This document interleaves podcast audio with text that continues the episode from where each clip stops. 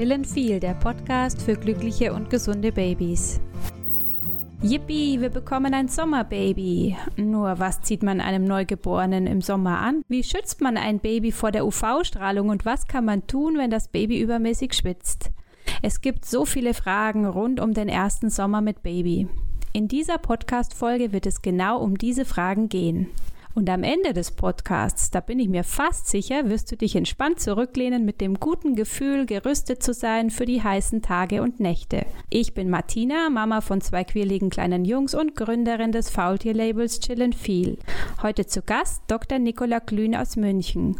Nicola weiß aus ihrer Erfahrung als Kinderärztin und Mutter eines neun Monate alten Babys, wo die größten Gefahren im Sommer lauern und wie man diesen vorbeugen kann. Herzlich willkommen, liebe Nicola. Ich freue mich riesig darauf, mit dir gemeinsam junge Eltern auf den ersten Sommer mit Baby vorbereiten zu dürfen. Bevor wir loslegen, magst du dich unseren Zuhörern zunächst einmal kurz vorstellen? Ja, gerne. Also erstmal vielen Dank für die Einladung in deinen Podcast. Ich freue mich total, dass ich heute dabei sein darf und hoffentlich mit Rede und Antwort den Hörerinnen ähm, helfen kann. Ja, ich heiße Nicola. Ich bin Ärztin in der Kindermedizin und ähm, blogge und schreibe und podcaste auch über ähm, Kindermedizin auf meinem Account Kinderleib und Seele.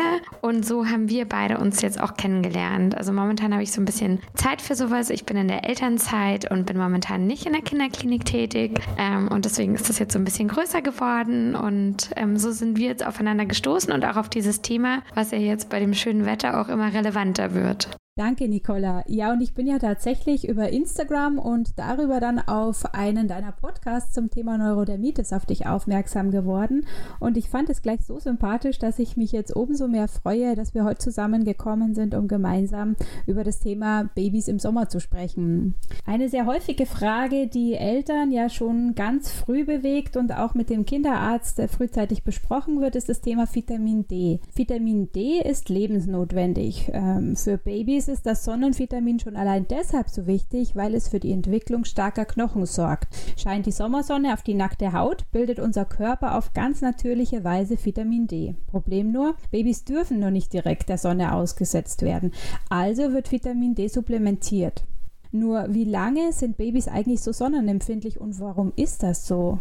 Ja, genau, da hast du recht. Ähm, Babyhaut ist ganz schön empfindlich und braucht auch besonderen Sonnenschutz. Das ist deswegen so, weil die Babyhaut viel dünner ist als die von den Erwachsenen. Und da kann man sich dann ganz gut vorstellen, dass die Babyhaut die UV-Strahlen schneller aufnimmt. Und es ist so, dass die Haut eines Säuglings noch nicht so viele Pigmente wie beim Erwachsenen bilden kann, um einen Eigenschutz aufzubauen. Deswegen ähm, muss man schon empfehlen, also Babys vor allem im ersten Lebenshalbjahr gar nicht in die Sonne ähm, zu geben oder nicht der Sonne auszusetzen ähm, oder ähm, sehr vorsichtig nur, also in den frühen Morgenstunden oder in den späten Abendstunden. Ähm, aber ich würde allen Müttern empfehlen, die Babys in den ersten sechs Monaten wirklich so wenig wie möglich Sonne, der Sonne auszusetzen und dann im zweiten Lebenshalbjahr ähm, dann darf ein Baby schon einmal an der Sonne sein. Da möchte ich aber betonen, dass die Babys am besten nicht in der Mittagssonne in der Sonne sind, sondern eben nur in den frühen Morgenstunden oder am späten Nachmittag.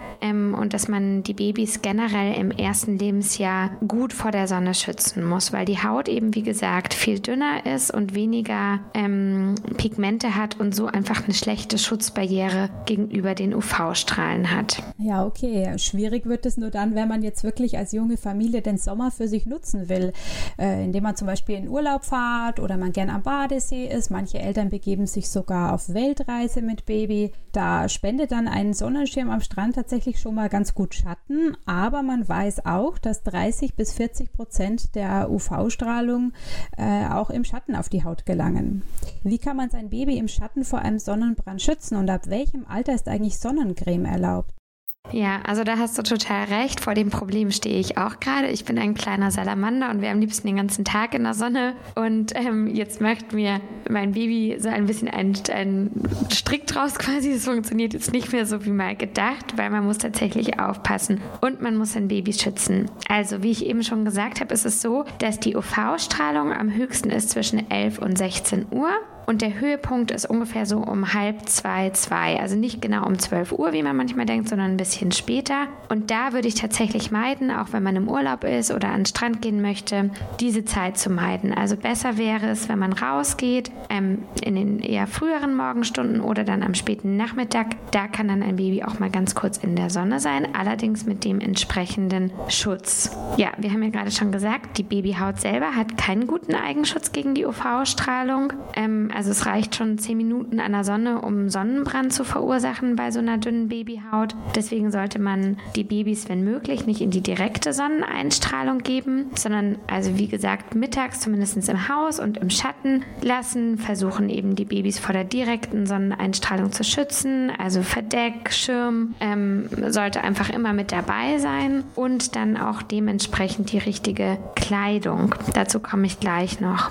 Auch wenn man Auto fährt, ähm, sollte man schauen, dass man die Babys vor der UV-Strahlung schützt. Ähm, da gibt es so extra ähm, Abdeckfolien oder ähm, Schutzvorrichtungen vor der UV-Strahlung, weil ein Teil der UV-Strahlung ähm, ins Auto gelangen kann, also trotz Fenster. Deswegen also einmal hier noch der kurze Hinweis, bitte die Babys auch nie, nie, nie im Auto alleine lassen. Das ist wirklich ganz gefährlich. Das möchte ich bei der Stelle einmal erwähnen. Ähm, ja, jetzt zum Thema Sonnencreme.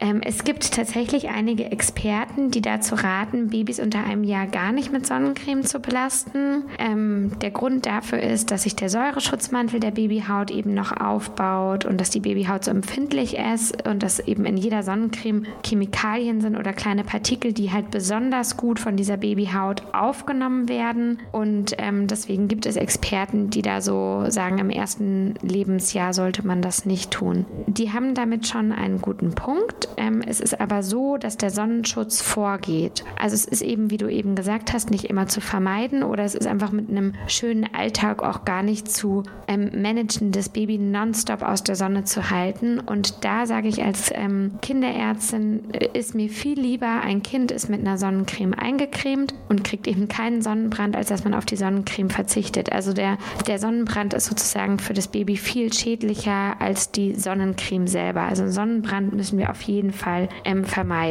Um aber dem Baby dann so wenig ähm, Creme wie möglich zu äh, geben zu müssen oder nicht so viel ähm, applizieren zu müssen, kann man natürlich ähm, auf die entsprechenden Klamotten ähm, zurückgreifen. Also darunter fällt auf jeden Fall immer ein Sonnenhut, am besten mit einem Nackenschutz. Wenn das Kind schwimmen geht, dann nicht das Kind einfach nur in der Schwimmbadehose schwimmen lassen, sondern eben auch UV-Schutzkleidung anziehen. Ähm, und ich rate einfach leichte Baumwollkleidung zu verwenden. Wenn es nicht zu heiß ist, auch langärmelige Baumwollkleidung. Also das kann man so an so Tagen wie jetzt heute. Hier hat es irgendwie 22, 23 Grad. Leichte, luftige, lockere Baumwollkleidung. Dann ist das Baby schon mal vor der Sonne geschützt und wir brauchen gar nicht so viel Sonnencreme ähm, wie sonst. Wenn wir aber Sonnencreme nehmen, dann sollte man bei Babys auf mineralische Filter setzen. Das sind ähm, Sonnencremes, die auf Mikropartikeln und Konservierungsstoffe verzichten. Ähm, und das ist da das Mittel der Wahl. Die weißeln so ein bisschen und sind auch nicht so leicht aufzutragen, aber für das Baby und für die Babyhaut besser als chemische Sonnencremes. Wenn man auf eine chemische Sonnencreme zurückgreift, dann bitte auf Konservierungsstoffe und Parfüme verzichten. Das verträgt nämlich die Babyhaut gar nicht. Genau. Ähm, also ich denke, man kann, um das jetzt einmal zusammenzufassen, also ich denke, man kann viel über den Anzieh- und Klamottenaspekt regeln ähm, und das Baby einfach schon dadurch super schützen und da muss man auch nicht so viel Sonnencreme anwenden. Und wenn dann die Babyhaut dann doch mal nackig ist, dann also lieber Sonnencreme, als dass ein Sonnenbrand entsteht. Gar nicht so einfach also, das Baby zu schützen und die eigenen Interessen unter einen Hut zu bekommen. Ja, uns ist es letztens selbst äh, passiert, als meine kleine Nichte bei uns war. Äh, sie lag im Schatten, war geschützt vor der Sonne soweit. Äh, zumindest hatten wir den Eindruck und doch hat sie einen Sonnenbrand bekommen. Die Bäckchen waren rot und wir wussten erstmal gar nicht, was wir tun sollten. Was rätst du Eltern, wenn es dann doch mal passiert und das Baby einen Sonnenbrand bekommt? Ja, es passiert natürlich tatsächlich immer wieder, weil wir haben ja gerade schon besprochen, es ist gar nicht so leicht, die Babys immer davor zu schützen. Und natürlich wollen wir ja auch als Eltern nicht den kompletten Sommer ähm, in, in, geschützten Räumen verbringen. Ja, es liegt in der Natur der Sache. Ähm, genau, und es geht vor allem bei Babys ganz schön schnell. Also wir haben ja gerade schon besprochen, 10 bis 15 Minuten reichen. Ähm, und es kann einfach mal sein, dass man quasi aus dem Auto Richtung Einkaufsladen geht und wieder raus und das Baby schon einen Sonnenbrand bekommt.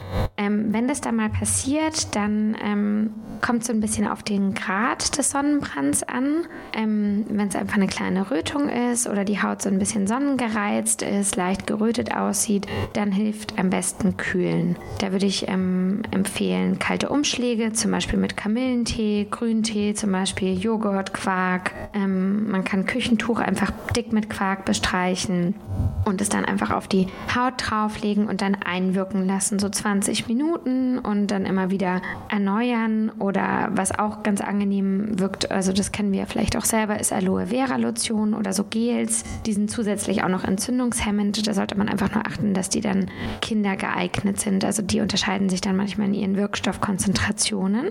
Ähm, oder man kann auch ein bisschen Bepanthen zum Beispiel oder Ringelblume auf die Haut geben.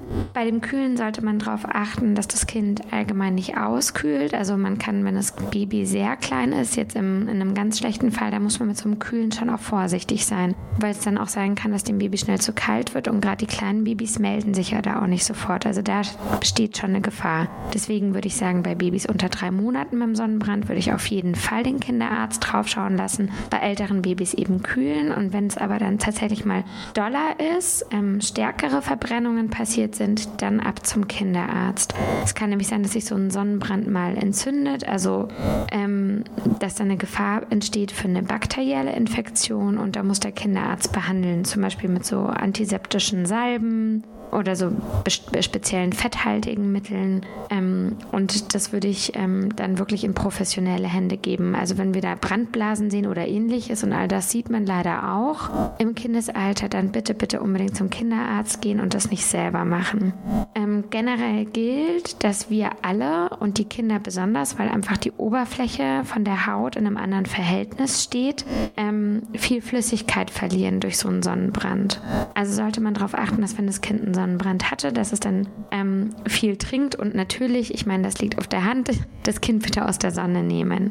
Ähm, genau. Und jetzt ist es so, dass so ein Sonnenbrand ähm, schon auch seine Spuren hinterlässt und deswegen ist das ernst zu nehmen. Ich weiß noch, dass ich mal bei einem Kinderarzt Praktikum gemacht habe, da stand dann immer, ähm, ja, Sonnen Sonnenbrand bei Kindern ist Kindeswohlgefährdung und das ist natürlich sehr plakativ und da kriegt jede Mutter gleich so ein schlechtes Gewissen, weil natürlich kann man es nicht immer vermeiden vermeiden. Aber es ist nicht nur der Sonnenbrand ähm, und deswegen ist es wirklich der Sonnenschutz richtig wichtig, weil klar erholt sich die obere Schicht der Haut schnell wieder, ähm, aber die Sonne dringt ja auch in die Tiefe der Haut ein und wir wissen von Menschen, die immer wieder Sonnenbrände bekommen, addieren sich diese Schäden in der Haut. Wir sehen das in der Kinderhaut nicht und dann auf Dauer, ähm, wenn in der Kindheit viele starke Sonnenbrände waren, dann kann daraus Hautkrebs entstehen. Also deswegen ist es gar nicht so ohne und das ist auch was, was in Deutschland ziemlich häufig ist, ähm, ähm, Hautkrebs.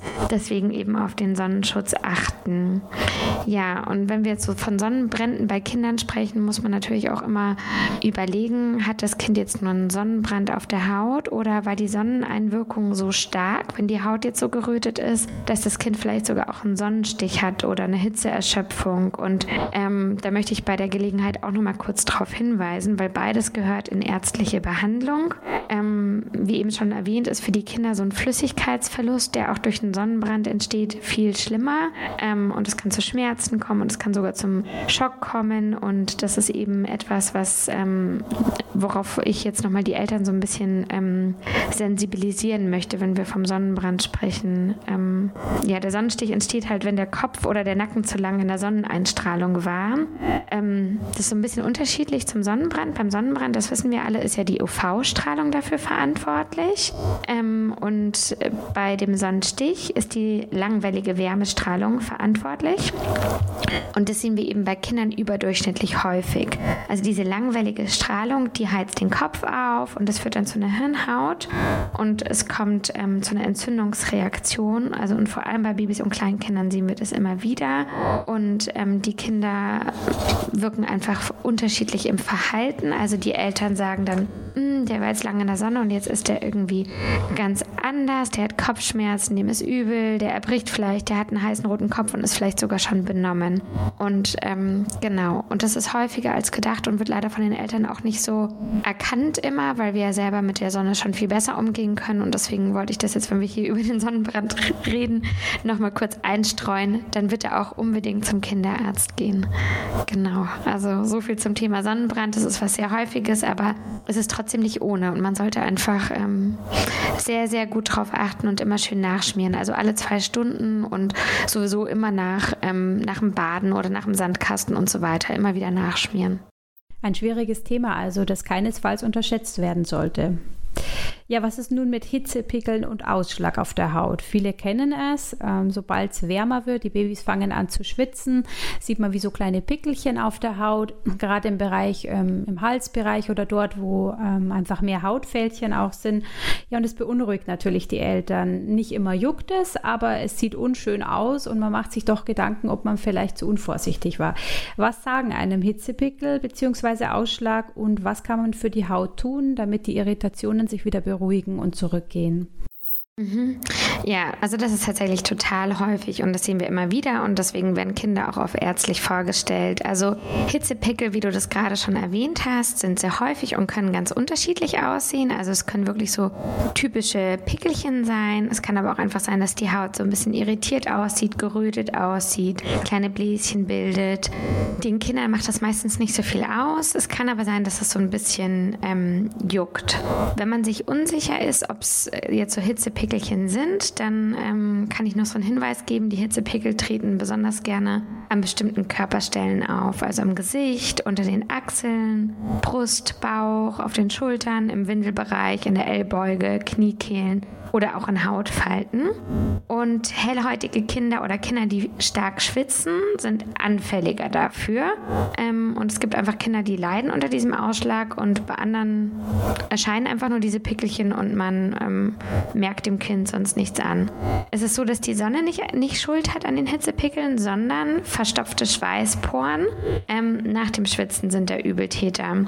Also es ist ja so, dass wir durch das Schwitzen für eine Kühlung im Körper sorgen und wenn das Kind stark schwitzt, wenn ihm zu warm ist, dann kann es sein, dass die Schweißausgänge durch so kleine Ablagerungen verengen. Und dann ist es so, dass der Körper über diese Poren keinen Schweiß mehr abgeben kann. Und ähm, das kann nicht mehr so gut verdunsten, der Schweiß. Und ähm, deswegen ähm, fällt sozusagen das körpereigene Kühlungssystem im Worst Case so ein bisschen aus. Also das ist so das, das Blöde daran. Ähm, und bei Babys und Kleinkindern sind die Hitzepickel deswegen viel häufiger häufiger, weil die Schweißporen einfach sehr klein sind. Das kann man sich ja vorstellen.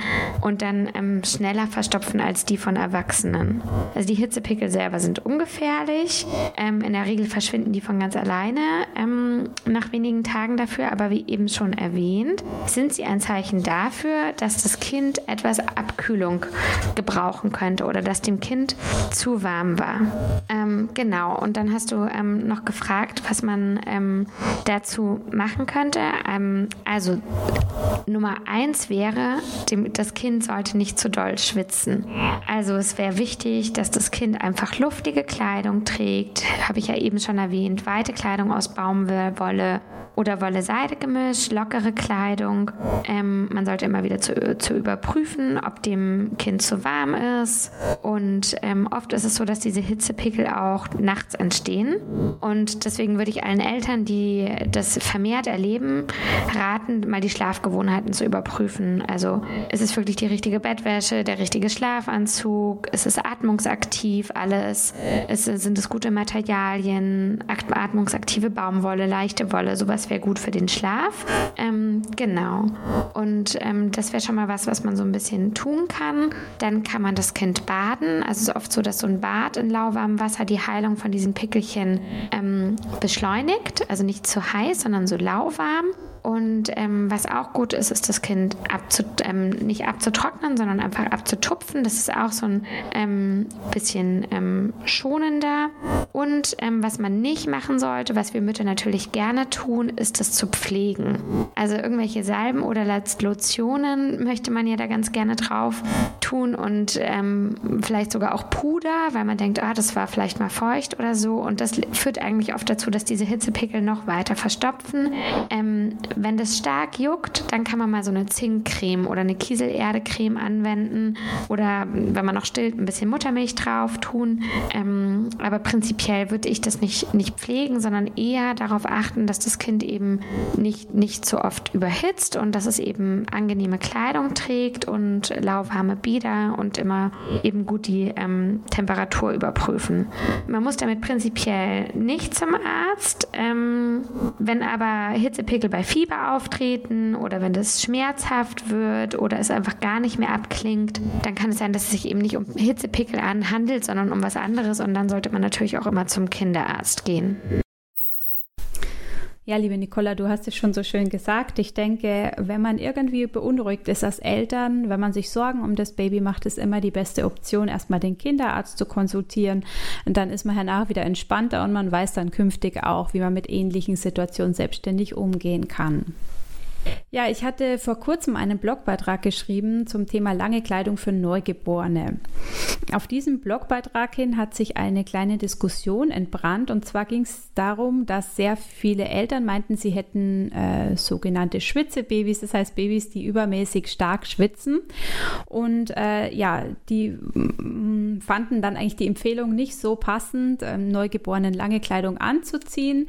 Äh, die hatten dann auch sehr ähm, eigene Ansätze kreative Ansätze, wie man das Baby zum Beispiel im Kinderwagen spazieren fahrt im Sommer. Da gab es eine Mama, äh, die ähm, ja bevorzugt dann ihrem Baby einfach eine Windel anzuziehen und zwischen zwei Handtuchlagen zu legen, äh, damit eben da das Schwitzen jetzt irgendwo reduziert wird. Und ich habe mir dann lang über dieses Thema Gedanken gemacht, weil damit ja auch immer dann das Risiko verbunden ist, dass das Baby mal einen Windzug erwischt und sich dann erkältet, gerade wenn der Körper schon feucht ist. Und das war jetzt einfach ein Thema, das mir noch so ein bisschen zu schaffen gemacht hat und wo ich deine Meinung gern wissen würde, was macht man denn mit Schwitzebabys? Also wie, re wie reduziert man das Schwitzen? Ähm, wie zieht man ein Baby richtig an, wenn man zu Hause ist oder unterwegs und welche Gefahren beinhaltet das Schwitzen generell? Mhm. ähm, also wie du das auch gerade schon gesagt hast, ist es tatsächlich ein total schwieriges Thema. Ähm, und es ist auch ein bisschen schwer, jetzt so ähm, dazu einen pauschalen Ratschlag zu geben. Also ich sag mal so ein paar Sachen, die so allgemein gelten, weil ähm, es so ist, dass die Babys, wie wir Erwachsene auch, unterschiedlich sind. Und ähm, es gibt einfach Babys, die man wärmer und es gibt Babys, die man kühler anziehen muss. Und letztendlich ähm, ist es wichtig, dass die Mutter sich da auch so ein bisschen auf ihr Gefühl verlässt, weil da einfach die Babys schon unterschiedlich ticken. Jetzt aber erstmal generell. Also generell ähm, grobe Faustregel, ich glaube, die jede Mutter mal irgendwann mal so mitbekommt, ist, ähm, zieh deinem Kind eine Lage mehr an, als du selber trägst. Ähm, die Faustregel gilt in der Regel schon gut an kalten Tagen. Ähm, ich würde sie jetzt aber an den sehr heißen Tagen nicht ähm, anwenden, weil wenn es 30 Grad ist draußen, dann wollen wir am liebsten auch nackt herumlaufen und dann muss natürlich das Baby deswegen nicht nur, weil wir ein T-Shirt anhaben, ein langes T-Shirt anhaben sozusagen. Also da hat, ist ein Baby natürlich ähm, auch warm. Also wenn es hohe Temperaturen gibt, generell sollte Neugeborenes eher, ja, prinzipiell eher ein langes T-Shirt, lange Hose tragen und da ähm, ist es dann empfehlenswert, also dass man nicht nur auf die Länge der Kleidung achtet, sondern vor allem aufs Material. Ähm, also da würde ich auch wieder empfehlen, wie eben schon gesagt, ähm, leichte Baumwollstoffe und keine synthetischen Stoffe. Das ist schon mal das A und O und da kann man auch wirklich schon einen großen Anteil des Schwitzens gut reduzieren, wenn man einfach auf gute atmungsaktive Stoffe ähm, achtet und da lohnt sich auch die Investition. Ähm, wenn die Babys so ein bisschen älter sind, würde ich an heißen Tagen sagen, da reicht ein T-Shirt, eine kurze Hose ähm, und ein Sonnenhut ähm, und ich würde mal so ein bisschen darauf achten, dass die Kleidung, die Sommerkleidung eher hellere Farben hat, dass sie eben, wie gesagt, aus Naturmaterialien besteht, die atmungsaktiv und ähm, ähm, leicht sind. Beim Schwitzen ist es so. Also das, das Schwitzen selber ist ein wichtiger Prozess im Körper, denn das wissen, glaube ich, auch alle. Ähm, Schwitzen dient der Wärmeregulierung. Ähm, und es ist so, wenn die Körpertemperatur bei uns ansteigt, also zum Beispiel, wenn es jetzt warm wird oder wenn es Stress ist, dann werden unsere Schweißdrüsen aktiviert und geben ein Sekret ab, also den Schweiß, und der verdunstet dann auf unserer Hautoberfläche und dann kühlt der Körper ab. Bei Babys ist es noch ein bisschen anders, weil es ist so, dass der Vorgang bei den Babys noch nicht so ganz ausgereift ist. Und das ist wichtig zu wissen. Also sie können schon schwitzen, aber es ist so, dass sich die Schweißdrüsen gerade in den ersten Monaten nach der Geburt noch in der Entwicklung ähm, befinden. Und das führt dazu, dass es nie, die Regulierung quasi noch nicht so fein getuned ist ähm, wie bei uns Erwachsenen. Also es kann sein, dass das Baby, und ich glaube, das können viele Mütter berichten, bei kleinen Anlässen schon anfängt stark zu schwitzen und ähm, dann, wenn es richtig heiß wird durch das Schwitzen, noch nicht so die Abkühlung erfährt, die wir durch das ähm, Schwitzen erfahren. Und ich denke, das ist so dieser, die Krux an der Sache. Also das Schwitzen vom Baby funktioniert anders als bei uns. Dann ist es so, dass Babys gerne am Kopf schwitzen, weil da haben sie eine verhältnismäßig große Oberfläche und da können sie einfach am leichtesten ihre quasi überschüssige Wärme abgeben. Und es gibt ganz viele verschiedene Gründe, warum Babys schwitzen. Also Grund 1, tiefer Schlaf. Ähm, manche Menschen und auch Babys, also ich zum Beispiel auch, aber auch Babys, ähm, neigen im Tiefschlaf und beim Träumen zum Schwitzen. Das muss man einfach wissen. Das heißt, nur die Tatsache, dass das Baby so ein bisschen schwitzt, während es schläft, muss nicht heißen, dass dem Kind zu heiß ist. Da würde ich den berühmten Nackentest empfehlen, wenn man sich unsicher ist. Einfach mal die Hand in den Nacken legen und schauen, ob, die sich, ob der Nacken sich nicht übermäßig heiß anfühlt. Wenn das nicht der Fall ist, kein Grund zur Sorge. Dann ist es so, dass Babys gerne schwitzen beim Stillen und beim Trinken. Je kleiner, desto mehr. Ähm, für die ist das Stillen halt eine körperliche Anstrengung und dann kann es sein, dass die da zur Schweißabsonderung neigen. Und wenn die fertig sind mit dem Stillen, hören die auch wieder auf. Also auch hier wäre es jetzt nicht der Grund, das Baby dann sofort ähm, auszuziehen deswegen, sondern das ist einfach währenddessen und danach reguliert sich das wieder. Oder jetzt der Sommer, dem Baby ist einfach warm und dann reagiert es genauso wie wir Erwachsene das auch von uns kennen, dann fängt es auch ähm, an zu schwitzen. Und äh, da muss man natürlich jetzt bei den heißen Temperaturen ein bisschen aufpassen. Also ich habe ja gerade schon gesagt, es gibt verschiedene Gründe fürs Schwitzen, aber ein Grund ist dafür, dass das Baby ähm, überhitzt ist und das ist dann, wenn es eben die Wärmezufuhr jetzt an einem heißen Sommertag nicht mehr gut ähm, regulieren kann. Ähm, wenn man sich unsicher ist, weswegen ein Kind schwitzt, also wenn das überhitzt ist und wenn es jetzt richtig warm wird, dann ist es in der Regel so, dass das Baby nicht nur schwitzt, sondern es hat dann auch ein rotes Gesicht oder fängt sogar an, beschleunigt zu atmen. Ähm, und dann weiß man einfach, okay, das Baby ist überhitzt. Und dann muss man natürlich das Kind aus der Hitze bringen, in ein kühles Zimmer liegen, ausziehen und mit einem kühlen Tuch abtupfen und viel zu trinken geben. Bei einer starken Überhitzung jetzt im Sommer, deswegen möchte ich da auch so ein bisschen darauf hinweisen, ähm, kann das auch Notfall sein. Also da gibt es leider Eltern, die, das, die da ganz viele Anzeichen übersehen. Aber ich glaube, die meisten Mütter sind genau umgekehrt. Die gucken sehr, sehr, sehr genau hin. Ähm, genau. Und wenn wir jetzt aber nicht von einer Überhitzung sprechen, sondern zum Beispiel, wenn das Kind einfach mal kurz schwitzt beim Stillen oder ähnliches, dann würde ich empfehlen, mit einem feuchten Tuch oder Waschlappen einfach mal sanft über die Stirn zu streichen, ein bisschen abkühlen, feuchten Waschlappen zum Spielen zu geben. Genau. Was man aber nicht machen sollte, wäre jetzt Kühlpads anzubieten oder Eisbeutel oder was weiß ich, so richtig kalte Sachen, weil die Babys eben nicht nur der Wärme, sondern auch der Kälte gegenüber sehr empfindlich sind. Und da entstehen einfach schnell kleine Erfrierungen und die Körpertemperatur fällt ab. So, wenn das Baby jetzt äh, schwitzt und die Kleidung feucht wird, dann würde ich jeder Mama auch dazu raten, die zu wechseln, weil es eben so ist, dass die nasse Kleidung sonst am Körper klebt und dann führt es wieder darum, dazu, dann haben wir wieder dieses schnelle Wechselspiel, dass das Kind dann wieder auch schnell auskühlt und sich dann auch mal leichter erkältet. Was auch gut helfen kann, ist ein lauwarmes Bad, also nicht zu heiß, ähm, dass das Baby sich nach dem Schwitzen wieder wohl in der Haut fühlt und ähm, ja, sonst muss man einfach auf die Kleidung achten. Also wie gesagt, die Materialien, ähm, auch nachts vor allem statt einer Decke ein Baumwollschlafsack ähm, und ähm, das Baby zum Beispiel beim Schlafen in ein luftiges Schlafzimmer legen, was vorher durchgelüftet ist und so weiter. Ja, das sind so jetzt so die groben Tipps, aber ähm, letztendlich ähm, sind die Kinder unterschiedlich. Ähm, was du jetzt da gerade so erwähnt hast, die Kinder jetzt nur in der Windel zu lassen, da wäre meine Befürchtung schon, dass das Kind auskühlt, weil wir ja auch im Sommer, das kennen wir ja auch alle, ja schon dieses Wechselspiel zwischen Sonne und Schatten haben und sich da die Temperaturen ja dann auch schnell unterscheiden. Ähm, also ich wäre da immer dafür, einfach dem Kind schon was anzuziehen, aber halt äh, was, was luftig ist. Ja, auch da hast du mir wieder etwas vorweggenommen. Meine nächste Frage wäre nämlich in die Richtung gegangen, wie man jetzt hat Neugeborenen oder kleinen Babys ein Stück weg Abkühlung verschafft. Darf man beispielsweise ein Neugeborenes schon mit in See nehmen bei, sagen wir mal, 25 Grad oder ist es dem Baby tatsächlich noch zu kühl? Auf was muss man achten, beziehungsweise welche Tipps hättest du so in die Richtung für junge Eltern?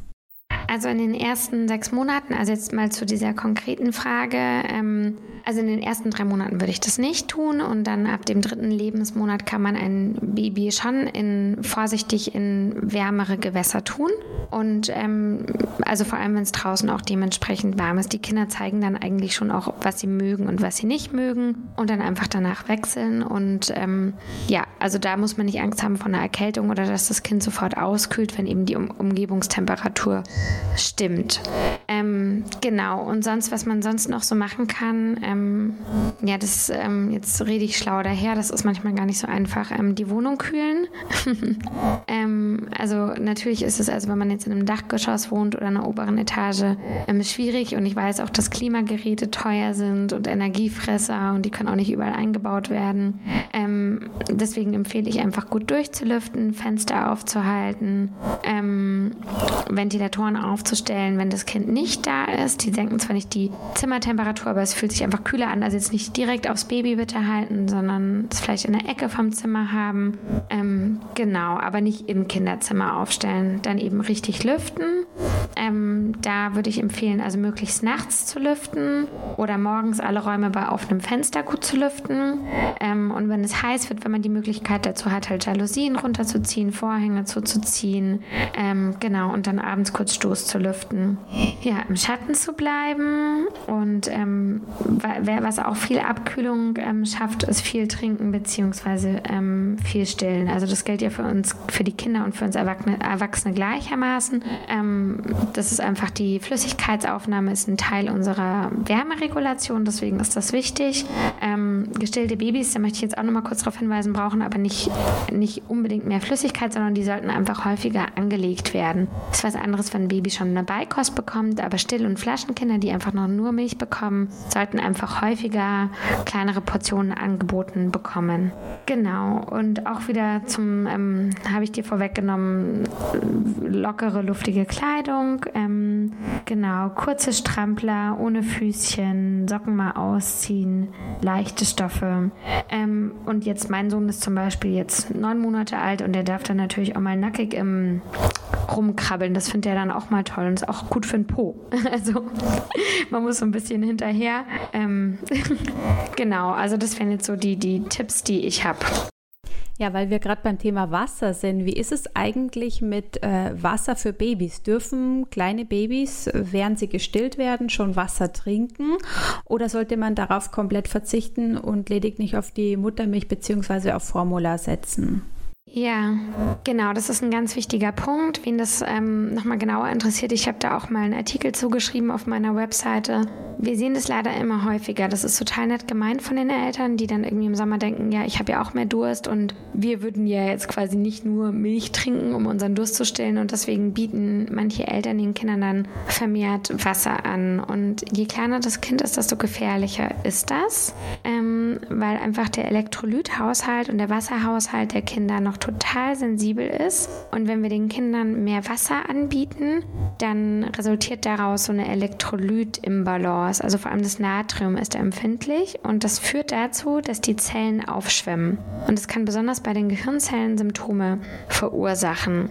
Also ein Säugling erhält durch die Muttermilch oder auch durch die Formularnahrung ausreichend Flüssigkeit und braucht kein Wasser. Und es ist so, dass zum Beispiel die Muttermilch auch aus 88 Prozent aus Wasser besteht. Also die Kinder kriegen sowieso ähm, quasi viel Flüssigkeit durch die Muttermilch oder die Formularnahrung. Es ist deswegen eher wichtig, dass dann die Mutter ausreichend Wasser trinkt, dass sie eben genügend anbieten kann. Und wo sich dann so ein bisschen ändert, ist, wenn das Baby die Beikost bekommt, so ab dem sechsten Lebensmonat. Ähm, dann nimmt das Kind auch über die Nahrung vermehrt Elektrolyte auf und dann darf es auch Wasser trinken. Und da ist es so, dass die Kinder ihre Trinkmenge in der Regel total selbst steuern und da kann man sich auch auf die Kinder ähm, verlassen. Also immer wieder ähm, dem Kind das Wasser anbieten und das Kind wird das trinken, was es braucht. Ähm, aber es ist auch da so bei der Beikost, also gerade wenn man so Gläschen gibt, der Hauptbestandteil der Flüssigkeit wird über die ähm, Milch und die Nahrung aufgenommen. Also auch da brauchen die Kinder nicht viel. Mm, genau, also an heißen Tagen brauchen die Kinder natürlich ein bisschen mehr Flüssigkeit. Ähm, ja, aber allgemein gesprochen hat ein Baby ausreichend Flüssigkeit, wenn jetzt zum Beispiel die Fontanelle, also diese weiche Stelle am Schädel im Niveau ist, die Hautfarbe rosig ist, das Kind munter ist, gut gedeiht, die Windeln nass sind. So grober Richtwert braucht ein Baby ungefähr ein Sechstel seines Körpergewichts an Flüssigkeit. Das heißt, Tees sind ja dann eigentlich auch tabu für Babys. Oder wie ist das äh, mit einem Fencheltee, wenn das Baby mal Bauchweh hat? Das ist ja sowas, was dann oft noch von den Eltern oder Großeltern empfohlen wird. Darf man das geben oder sollte man darauf auch verzichten in den ersten Monaten? Ja, ähm, also es ist natürlich immer so, die Dosis macht das Gift. Ähm, wenn man seinem Kind mal ein, ein ich sage jetzt mal 90 Milliliter Fencheltee anbietet, ist das noch nicht so das Problem. Ähm, das Problem entsteht eher dann, wenn die Kinder ähm, dann irgendwann so Hälfte, Hälfte trinken. Und das sehen wir im Sommer schon, schon immer wieder. Und je kleiner das Kind ist, desto gefährlicher ist es. Ähm, auch Fencheltee oder Tees wirken jetzt in Studien auf die Bauchschmerzen gar nicht so gut. Und ähm, man kann zum Beispiel auch Formularnahrung ähm, mit einem ähm, Fencheltee anreichern, wenn man das möchte. Also und dann hätte man eben nicht so die ähm, Ele ähm, Elektrolyt-Imbalance-Gefahr. Danke, Nicola. Ja, damit kommen wir auch zur letzten Frage und zwar zum Thema heiße Sommernächte. Heiße Sommernächte hatten wir ja schon ein paar im Frühling. Es stehen sicherlich noch äh, einige oder viele bevor. Und gerade betroffen sind davon Familien, die beispielsweise eben im Dachgeschoss wohnen, äh, wo die Nacht schnell zur richtigen Herausforderung wird, weil es einfach so stickig und warm ist. Da findet ein Baby nicht in den Schlaf, wir finden auch nicht in den Schlaf. Man wälzt sich von einer Seite auf die andere und man möchte sich am liebsten die ganze Kleidung vom Leib reißen. Wie ist es mit Neugeborenen und Babys? Trotzdem lange Kleidung und Schlafsack oder reicht da dann auch wirklich mal Windel und Kurzarmbody? Was empfiehlst du für entspannte Sommernächte? Ja, ähm, mit der Frage tue ich mir auch so ein bisschen schwer, weil es ganz schwer ist, das ähm, pauschal zu beantworten. Also ähm, vorneweg würde ich auch nochmal sagen, ich kann da keine allgemeingültige Regel aufstellen oder Tipps, sondern das hängt wirklich auch vom Baby ab. Es hängt ein bisschen davon ab, ähm, wie viel, also wie speckig auch ein Kind ist, ähm, wie die Wärmeregulation ähm, funktioniert und ob es eben eher ein verfroreneres Kind ist oder nicht. also es ist so, dass ich versuche es mal so ein bisschen allgemeingültig zu, zu machen, dass man ähm, was rausziehen kann. Ähm, in warmen Nächten würde ich ein Baby jetzt erstmal so, ich sag jetzt mal dem Durchschnittsbaby, einen dünnen Strampler anziehen ohne Füßchen. Ähm, es gibt aber tatsächlich auch Babys, die nachts kalte Füße bekommen und dann kann man den Babysöckchen anziehen. Und für die richtigen heißen Sommernächte würde ich dem Baby nur ein Body anziehen, also kurze Arme oder ohne Arme. Ähm, und die größeren Kinder bekommen eben dann kurzen Schlafanzug an, also kurze Ärmel, kurze Hose. Wichtig ist hier wieder vor allem genau das, was ich vorhin auch schon öfter mal gesagt habe, dass die Kleidung bei der Hitze atmungsaktiv ist. Sie sollte aus Baumwolle sein oder ähm, Naturseide. Ähm, und mit dem Schlaf Schlafsack, da scheiden sich tatsächlich die Geister. Ähm, manche sagen, die Kinder brauchen es nicht. Ähm, was ich empfehlen würde, ist zumindest, wenn man einen nimmt, dann eher ein leichtes Sommermodell. Da gibt es jetzt mittlerweile auch ein bisschen anders als früher ganz tolle Produkte, also ganz leichte Sommerschlafsäcke. Ähm, und die meisten haben ja so einen Reißverschluss am Fußteil. Den kann man öffnen und dann kann man ein bisschen für Belüftung sorgen. Weil was nämlich auch oft der Fall ist, ist, das ist bei den Babys genauso wie bei uns Erwachsenen. Den Kindern ist beim Einschlafen wärmer als dann in der Nacht. Und das ist auch so ein bisschen das Problem. Also was oft passiert ist, dass wir das Baby ähm, ins Bett legen und ähm, anziehen und dann vielleicht, bevor wir ins Bett gehen, um 10 oder so nochmal kurz nachfühlen und dann aber gegen 2, 3 Uhr kühlt das Kind aus. Deswegen finde also find ich immer so einen leichten Baumwollschlafsack ähm, empfehlenswert, aber ich kenne auch Mütter, die sagen, sie liegen neben ihrem Kind und sie wissen, das Kind schwitzt die ganze Nacht und dann lässt man halt den Schlafsack da weg.